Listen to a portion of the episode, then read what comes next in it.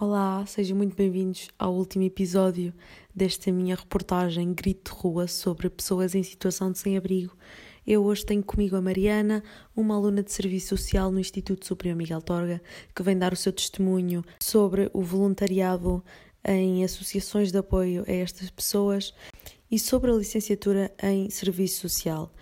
Uh, quero desde já esclarecer que este delay que vai ouvir entre as nossas perguntas e respostas deve-se ao facto de não termos conseguido realizar esta entrevista em regime presencial e esta foi a única solução que conseguimos encontrar que fosse benéfica para as duas partes. Portanto, deixo-vos aqui o testemunho da Mariana e espero que gostem.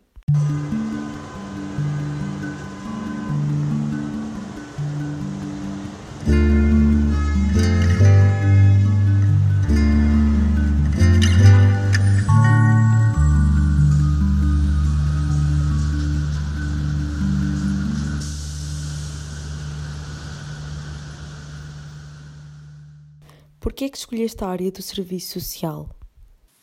Escolhi serviço social por ser uma área que lida com problemáticas de natureza diversa e uma população vasta. Escolhi a pensar que a minha intervenção pode fazer diferença na vida daquela pessoa ou daquele agregado familiar e com a certeza de que não desistiria de ninguém. É uma profissão que exige muito de ti, que exige sensibilidade, empatia e foco no que te propões fazer com a pessoa com vista à sua capacitação, reinserção e autonomização. Escolhi também por ser uma profissão que se relaciona de forma direta e próxima com as pessoas, trabalhando em conjunto com elas e que as vê na sua totalidade sem as reduzir às suas fragilidades ou dificuldades. Um, nós trabalha, é uma profissão que trabalha com as pessoas, com que têm uma história, têm uma vida e não para números. Isso faz muita diferença.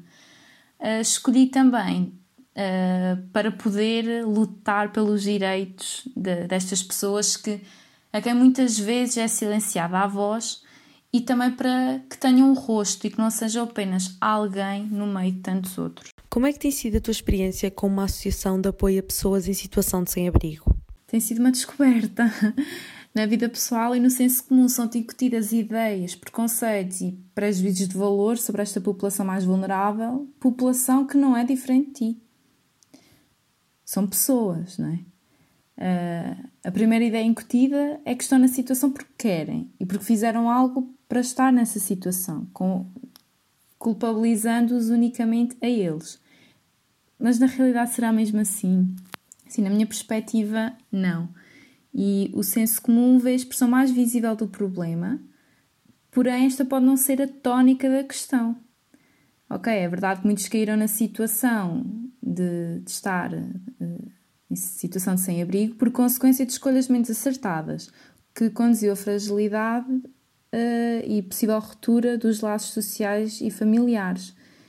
Também a sua história de vida e a inexistência de fatores importantes para o desenvolvimento uh, têm uh, impacto no, no futuro. A maioria destas pessoas já sofreu e talvez ainda sofra humilhação. Eles sentem quando, quando os serviços, quando os outros não acreditam neles e não os valorizam. Isso influencia o comportamento e atitude que vão adotar para com as instituições e por isso muitas das vezes recusam sair daquela que é a sua casa se assim podemos dizer, não é? A rua. Mas quando sentem que são valorizados, isso impele-os a agir e motiva-os.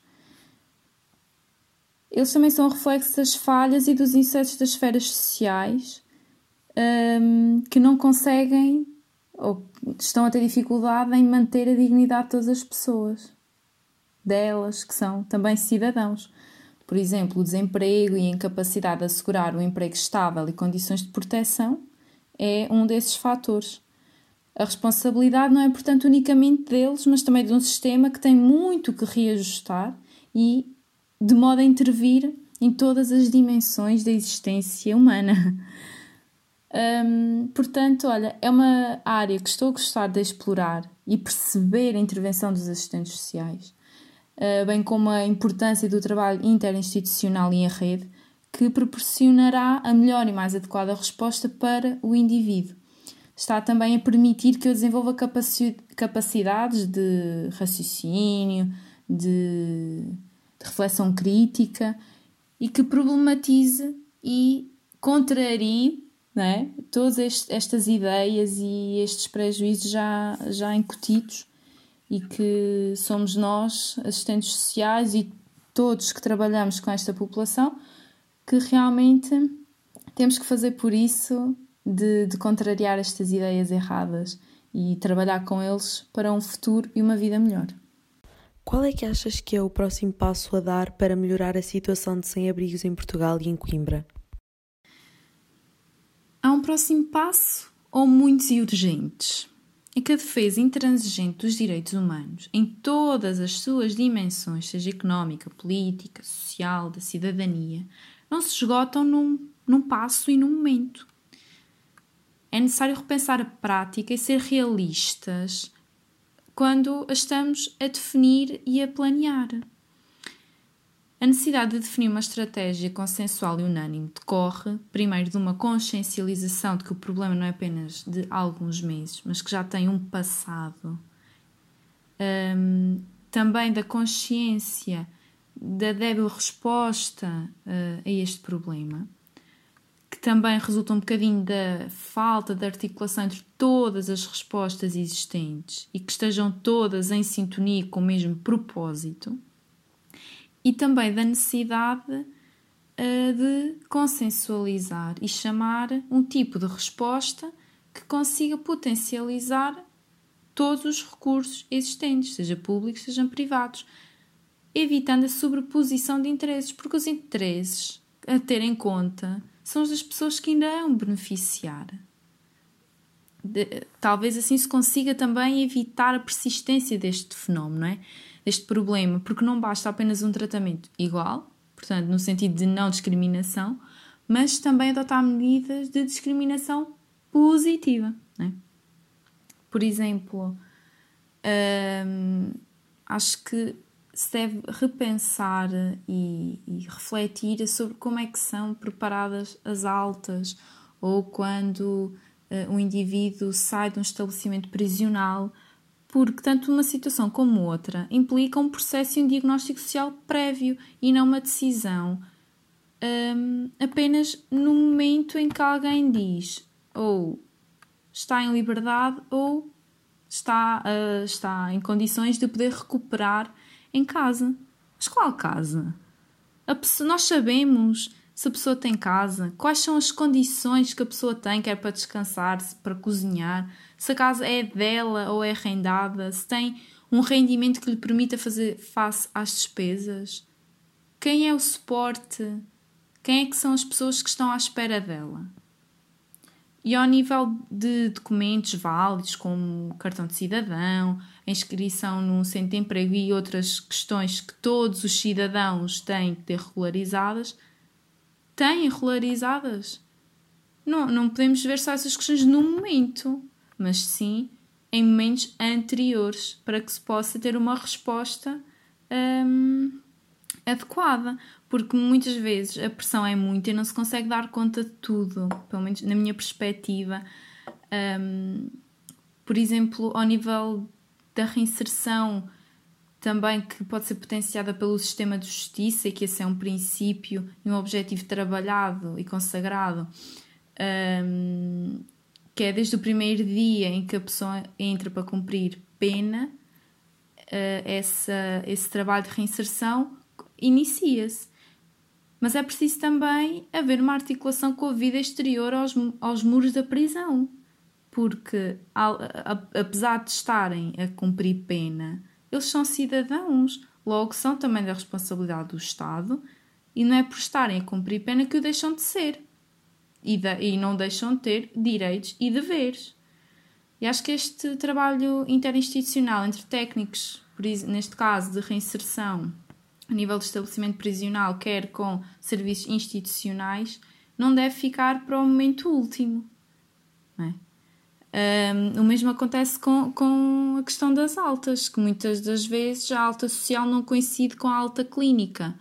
E depois é todo um processo, toda uma exigência e pressão para se conseguir a melhor resposta um, sem prejudicar nem o utente nem os serviços. Uh, penso também que colocar os planos, colocar em prática os planos que existem um, é, é fundamental. Não esperar uh, que não esperar que seja a própria da hora que se reajuste e se confirmem se tal é possível acontecer. Não é? um, por fim, o envolvimento das pessoas nestas situações, não é? com estas características e do seu contexto envolvente, devem ser um, chamadas a participar porque são elas que vão beneficiar e vão sentir o impacto das medidas que, que forem tomadas e dos passos a dar. Há muito trabalho a fazer um, e é preciso dar muito mais atenção a estas questões sociais que espelham uh, a relação que há entre o indivíduo uh, e, e o Estado. Quando terminares a licenciatura, vais querer trabalhar com pessoas em situação de sem-abrigo? Quando terminar a licenciatura, não descarto a possibilidade de trabalhar com pessoas dentro desta problemática, porque realmente é uma área que tem muito para se efetivar e implementar na prática. Uh, ainda que eu goste também da área da justiça, uh, que também dentro dessa área encontramos pessoas em situação de sem-abrigo, por exemplo, quando saem de um, de um estabelecimento prisional, que futuro têm à sua espera? O que é que têm à sua espera? Ao nível de retaguarda, de serviços, um, o, que, o, o que é que ainda há a fazer um, nessa intervenção, não é? Por isso, não, não descarto efetivamente um, a possibilidade de continuar dentro desta área da, da exclusão e da exclusão social e da pobreza e todas estas questões uh, relacionadas com pessoas em situação de sem-abrigo. Como é que achas que devemos combater o preconceito das pessoas em situação de sem-abrigo? Penso, penso que o combate a este preconceito um, em relação às pessoas em situação de sem-abrigo pode passar muito pelo debate público. Um, não só nós profissionais, como para a, a comunidade em geral. Porque estas ideias que se vão passando de geração em geração são, como nós percebemos, são erradas. Mas se não forem desmistificadas, se não forem trabalhadas, vai, vão continuar e, e a situação assim continuará. Portanto, nós que temos um bocadinho mais de conhecimento, que temos a oportunidade de trabalhar uh, nesta defesa e nesta promoção uh, da vida e da reinserção destas pessoas, temos um papel muito importante de trazer à mesa uh, todas as dimensões das, da questão seja a nível de habitação, saúde, formação, um, porque não podemos deixar hum, questões assim no ar e não lhes tentar dar resposta. Um, penso que, que, será uma das formas de, de combater o preconceito. Começando pelas escolas, pela família, um, conseguiremos bons resultados. E claro, ao nível político é muito importante que seja coerente na, na perspectiva e nas medidas que se tomam.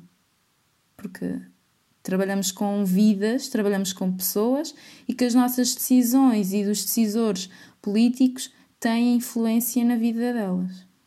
Desde já um grande obrigado a todas as pessoas que ajudaram a tornar isto possível. Vou deixar na descrição do episódio o link para a minha página do Instagram e do podcast. Sigam e estejam atentos. Eu gostava que me enviassem sugestões de próximos temas a abordar, assim, reportagens. Eu adorei fazer esta.